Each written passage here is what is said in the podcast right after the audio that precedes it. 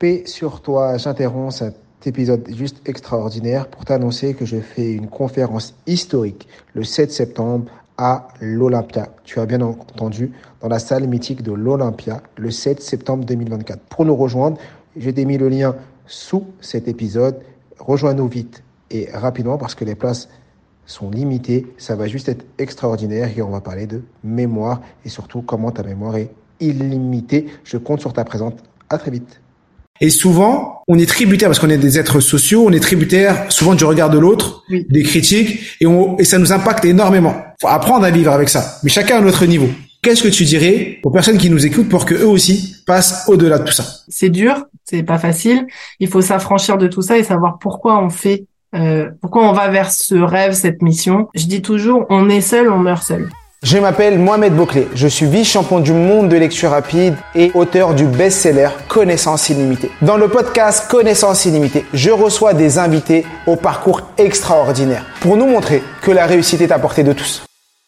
Et sur vous, bienvenue dans ce nouvel épisode du podcast Connaissance illimitée et j'ai l'honneur d'accueillir Cécile Biton Duris euh, qui a un parcours juste incroyable, qui est aujourd'hui architecte, mais également architecte de notre vie, parce que c'est ce qu'elle dit et c'est comme ça qu'elle se définit. Et elle est aussi kinésiologue. Alors j'ai passé une heure à m'entraîner à le dire avant l'épisode et je me suis dit, j'abandonne.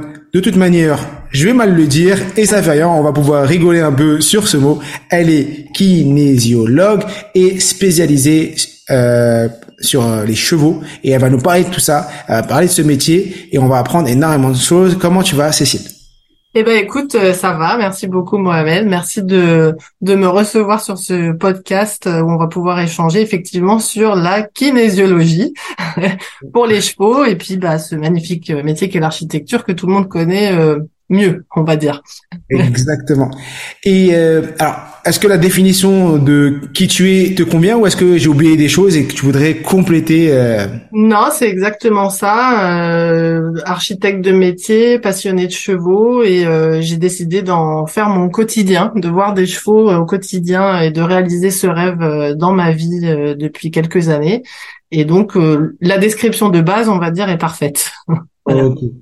Et euh, parce que on parlait de ce mot que j'arrive pas à dire, je vais, c'est le mot que je ne dirai plus dans cet épisode. Non, non, tu vas t'entraîner, tu vas t'entraîner. Je vais m'entraîner. voilà, on est illimité. Exactement, on est illimité et on va s'entraîner et on va voir que à la fin, je réussirai à, le dire. Exactement. Donc, comment, euh, qu'est-ce que la kinésiologie j'ai réussi. En hein. fait, tu vas voir qu'à la fin, tu vas réussir à le dire super facilement parce que je vais mm. t'expliquer en fait d'où ça vient. D'accord. Kinésiologie vient du grec et donc kiné ça veut dire corps, logie c'est l'étude. Donc au milieu tu as zio, mais kinésiologie c'est l'étude du corps en mouvement. Donc si tu penses à la kiné comme la kinésithérapie, c'est pas plus difficile de dire kinésiologie. Mais tu penses à logie, euh, l'étude comme ophtalmologie tu vois. Voilà, kinésiologie, voilà. Kinésiologie. T'as vu, maintenant que tu me l'as dit, très bien ça. Kinésiologie. T'as vu, ça change tout.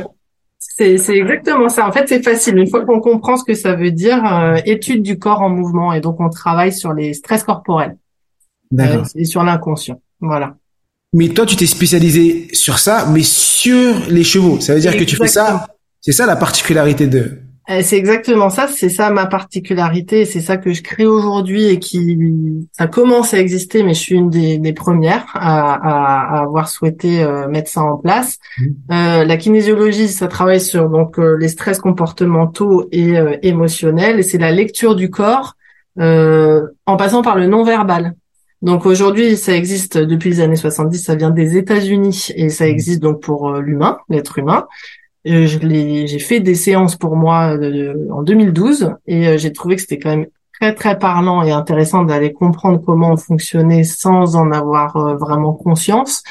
Et j'avais mon cheval à cette époque qui vieillissait et du coup je me suis dit mais en fait pour aller comprendre quels sont les stress des chevaux tout en étant sûr de pas se tromper parce que l'avantage de la kinésiologie c'est qu'on a des tests de vérification qui passent par le corps.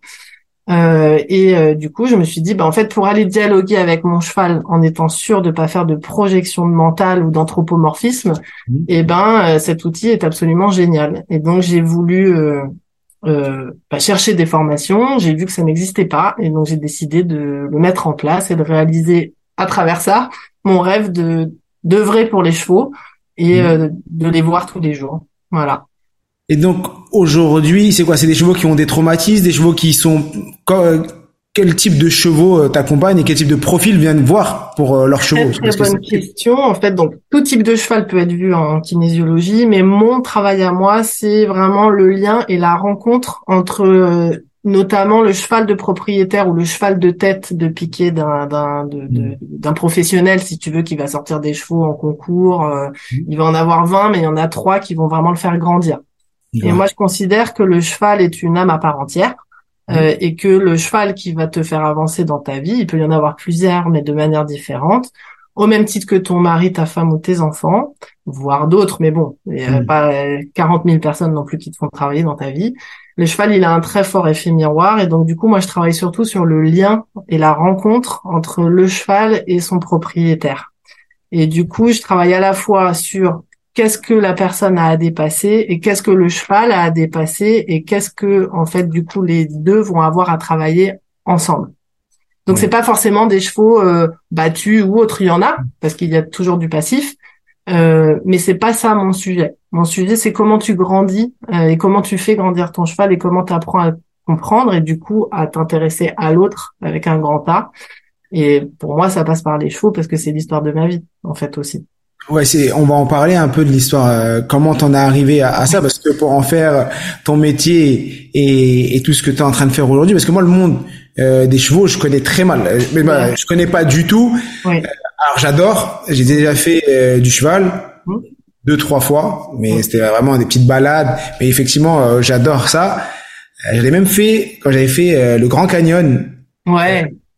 j'avais fait fait du, cheval euh, aux États-Unis, c'était juste euh, incroyable. J'avais fait ça avec des Indiens. C'était ouais.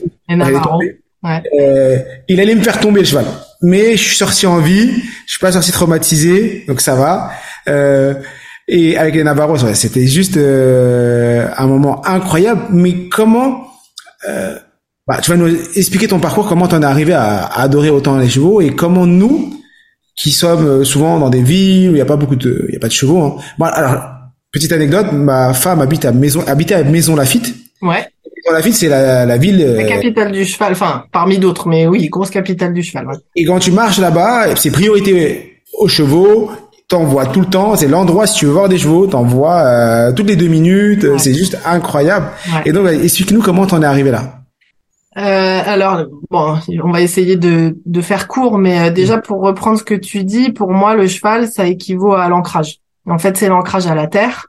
Mmh. Euh, c'est ce qui personnellement m'a toujours ramené à la terre. Euh, et donc, du coup, c'est ce qui te permet de vivre dans le présent. Il te il t'apporte ça, t'as pas le choix en fait, de par leur carrure et de par, en plus, si tu montes dessus, comme tu viens de le dire, à un moment donné, si jamais tu es prêt à tomber, euh, il y a là, il y a, y, a, y a, de l'émotion, c'est sûr, mais il y a aussi comment je gère mon corps en fait et comment je me remets en équilibre. Et euh, le cheval, c'est ce qui t'apporte à tout moment parce qu'en plus c'est une proie, donc lui il vit dans le présent, il vit avec ses sens. Mm. Et moi, c'est ça que ça que le cheval m'a apporté. Donc rapidement, moi je suis parisienne, je suis née dans le 9e d'un papa architecte, d'une maman euh, astrologue. Euh, et donc assez cadré. Je fais mes études, euh, je je bah, je fais mes études d'architecture derrière euh, et euh, et j'ai mon cheval à 18 ans. Mon premier cheval me tombe dessus à 18 ans et en fait euh, bah elle va changer ma vie parce que du coup au départ bon quand j'étais petite j'avais ce lien à la nature. Mmh. Aux chevaux, ils m'ont toujours attiré. J'ai commencé à monter à cheval à 12 ans et mais j'avais très peur. J'avais très très peur. Donc le cheval t'apprend à te dépasser mmh. aussi en fait. Donc moi, la passion des chevaux déjà au départ, elle est là, elle est euh, retour au présent. Il y a rien d'autre qui existe en fait quand tu es avec un cheval, euh, même si t'es pas passionné. Euh, en fait, quand tu es avec un cheval, t'as pas le choix. Il est là, et s'il te marche dessus, euh, c'est mm. enfin, il, faut que tu aies conscience de toi en fait avec un cheval. Et c'est ce que ça m'a appris, et ça m'a appris ça dès le départ, en fait, en étant, en montant en club à la SEP, là, au Bois de Boulogne à Paris. Euh, j'ai été passionnée tout de suite. Euh, j'ai commencé qu'à 12 ans. Je suis tombée à 8 ans dans une balade, euh, voilà. Et à 12 ans, en fait, je, je, j'ai, enfin, je décomptais les heures en fait pour aller monter les chevaux et je choisissais les plus compliqués, évidemment. Un peu de challenge. Voilà. Et ensuite à 18, euh, je trouvais que c'était pas assez profond de monter en club. Mmh. Euh, J'avais une amie qui avait son cheval au milieu de la Normandie dans un pré, euh, voilà. Et euh, parce qu'on a eu une maison en Normandie après. Et, et je me dis en fait, moi le club c'est bon, j'ai fait le tour. Il n'y a pas assez d'humanité et de complicité avec le cheval. on cherche pas à le comprendre, donc moi je veux mon cheval. Et il s'avère que mon père m'a challengé sur le fait d'avoir mon bac avec mention assez bien, ce qui était quand même assez ridicule quand ma sœur a eu une mention très bien et qu'elle a pas eu de cadeau. Euh, euh, et moi j'ai dit bah ok bah au pire j'ai mon j'ai mon bac et au mieux j'ai un cheval. Et donc un an après j'avais un cheval. Trop bien. Euh, bah elle a changé ma vie et euh, elle m'a équilibré. En fait un cheval qui rentre dans ta vie t'apporte l'équilibre et l'ancrage, ce que je disais. D'accord. Donc euh, ma vie après, elle a été, euh, si tu veux, divisée entre euh, mes études d'architecture et aller voir mon cheval le week-end. Alors je sortais quand même hein, un peu la semaine, mais je suis surtout restée beaucoup avec mon cheval et ça m'a appris énormément et, et ça m'a ça m'a aidé à avancer dans la vie et à, à me dépasser aussi en fait. Donc voilà. Une personne qui connaît rien dans les chevaux, est-ce que tu lui conseilles Alors, ce serait quoi les premiers pas si moi j'ai envie de me j'ai je manque de confiance en moi ou j'estime que euh, bah, principalement je manque de confiance en moi. Est-ce que tu penses que ce serait bien d'aller euh, faire euh, de l'équitation, d'aller au contact des, des chevaux? Est-ce que euh, je te coupe, excuse-moi. Est-ce que tu as encore parce que la réponse est oui d'office. Par contre, pas n'importe où. D'accord. En fait, mon, mon combat aujourd'hui aussi, c'est d'éduquer la, ça va paraître un peu très égotique ce que je vais dire parce que je suis pas du monde du cheval, mais justement, étant architecte, ayant un diplôme, me sentant légitime, ayant ma société, ayant fait des études, je me suis rendu compte rapidement que tu peux faire des études et quand tu es sur le terrain, tu sais pas grand chose. Oui. Avec les chevaux, j'ai surtout été sur le terrain et j'ai pas de diplôme. Parce que la kinésiologie, euh, je suis certifié en kinésiologie, mais humaine. Euh, et, donc je suis pas moniteur d'équitation mais ce que tu veux. Par contre, quand je rencontre des moniteurs ou des gens du, du cheval, parfois je me dis que j'en sais dix fois plus qu'eux parce que j'ai dormi avec les chevaux, je me suis roulé dans le crottin, dans la paille et tout ce que tu veux, et j'ai appris surtout à observer mon cheval et les chevaux en général maintenant depuis cinq ans. Et euh, pour répondre à ta question, euh, quelqu'un qui n'a pas confiance en lui ou qui a tout type de choses à travailler, le mettre avec un cheval va lui permettre de comprendre, mais dans la douceur, par mmh. contre, il va être mis face à lui-même sur ce qu'il a à travailler. Donc, si il va en club euh, juste monter à cheval et qu'il a un moniteur euh, euh, qui lui crie dessus et qui lui dit tiens-toi en arrière, tire sur les rênes, et puis qui cherche pas à comprendre qui est le cheval en dessous de lui, oui, il peut se faire plaisir. J'ai commencé par là aussi. Il y a aussi, il y a des très bons moniteurs. On va pas, voilà. Par contre, s'il veut travailler sur qui il est et aller au plus profond de lui-même et créer un lien avec le cheval en fonction de ce qu'il cherche, euh, là, c'est pas ça qu'il faut aller chercher. C'est aller chercher bah, des gens comme moi ou, qui font de l'équi-coaching aussi. Il y a beaucoup d'équi-coach aujourd'hui qui vont te faire déjà travailler à pied avec un cheval et qui vont te faire conscience, prendre conscience de qui toi tu es à pied déjà face au cheval. D'accord. Et tu vas lui demander le, le respect avant de monter dessus déjà. Effectivement, parce qu'il y a beaucoup aussi de personnes qui font des thérapies grâce aux chevaux. Oui. C'est un peu ça, c'est les équicoachs qui font. Euh... Exactement. Et en fait, les équicoachs vont te permettre, et c'est magnifique, j'en parlais justement, c'était mon rendez-vous d'avant, euh, sur comment travailler sur toi, accompagné par le cheval. Et d'ailleurs, les chevaux, depuis des années, mmh. accompagnent les handicapés parce qu'ils ont une mmh. grande, euh, ils ont bah, un grand, grand ancrage et grande énergie. Euh, par contre, moi, mon travail, c'est d'accompagner la personne, mais d'accompagner le cheval aussi, parce que peu de gens font ça aujourd'hui. Dès qu'il coach, il va pas nettoyer le cheval de ce qu'il récupère de la personne qui l'accompagne, voire des personnes qui l'accompagnent tous les jours. Et je, moi, mon cheval de bataille, c'est le cas de le dire, c'est d'œuvrer pour eux, en fait. Qui les comprend, qui va, qui va chercher à comprendre vraiment qui ils sont c'est fou ce que tu racontes. Et comment on fait pour être pionnière dans un domaine? Parce que euh, je voulais aborder ce sujet parce qu'effectivement, toi, euh, du fait que ton expérience, de ton amour des chevaux, tu t'es lancé un challenge et tu as été es pionnière aujourd'hui. Je pense que très peu de personnes, même quasiment personne, ne fait ça. Comment Qu'est-ce qui te motive tous les jours pour faire ça et comment tu vas euh, à l'encontre des des remarques, des critiques, parce que je pense que tu dois avoir des personnes qui disent mais qu'est-ce que tu racontes, qu'est-ce que c'est quoi ton histoire? Comment tu vis avec ça? C'est pas facile. Euh, c'est un challenge justement de confiance en soi et de cap à maintenir. Euh, mais ce qui m'aide, c'est ça vient d'ailleurs. Euh, c'est une force qui m'appartient pas et c'est les chevaux qui me la donnent. Donc en fait, j'ai pas le choix. Euh, l'histoire, elle est là. Après, sur Terre, on a une question de temps. Donc, on veut aller vite, on veut gagner de l'argent, on veut. Euh, et euh, je peux dire que l'architecture, je la fais avec ma tête. J'essaye de la faire avec mes tripes, mais je me donne pour ça. Euh, avec les chevaux, j'essaye pas, euh, je suis en fait. Et du coup, j'ai pas le choix. Et chaque fois que ça se met de côté, ça, ça revient.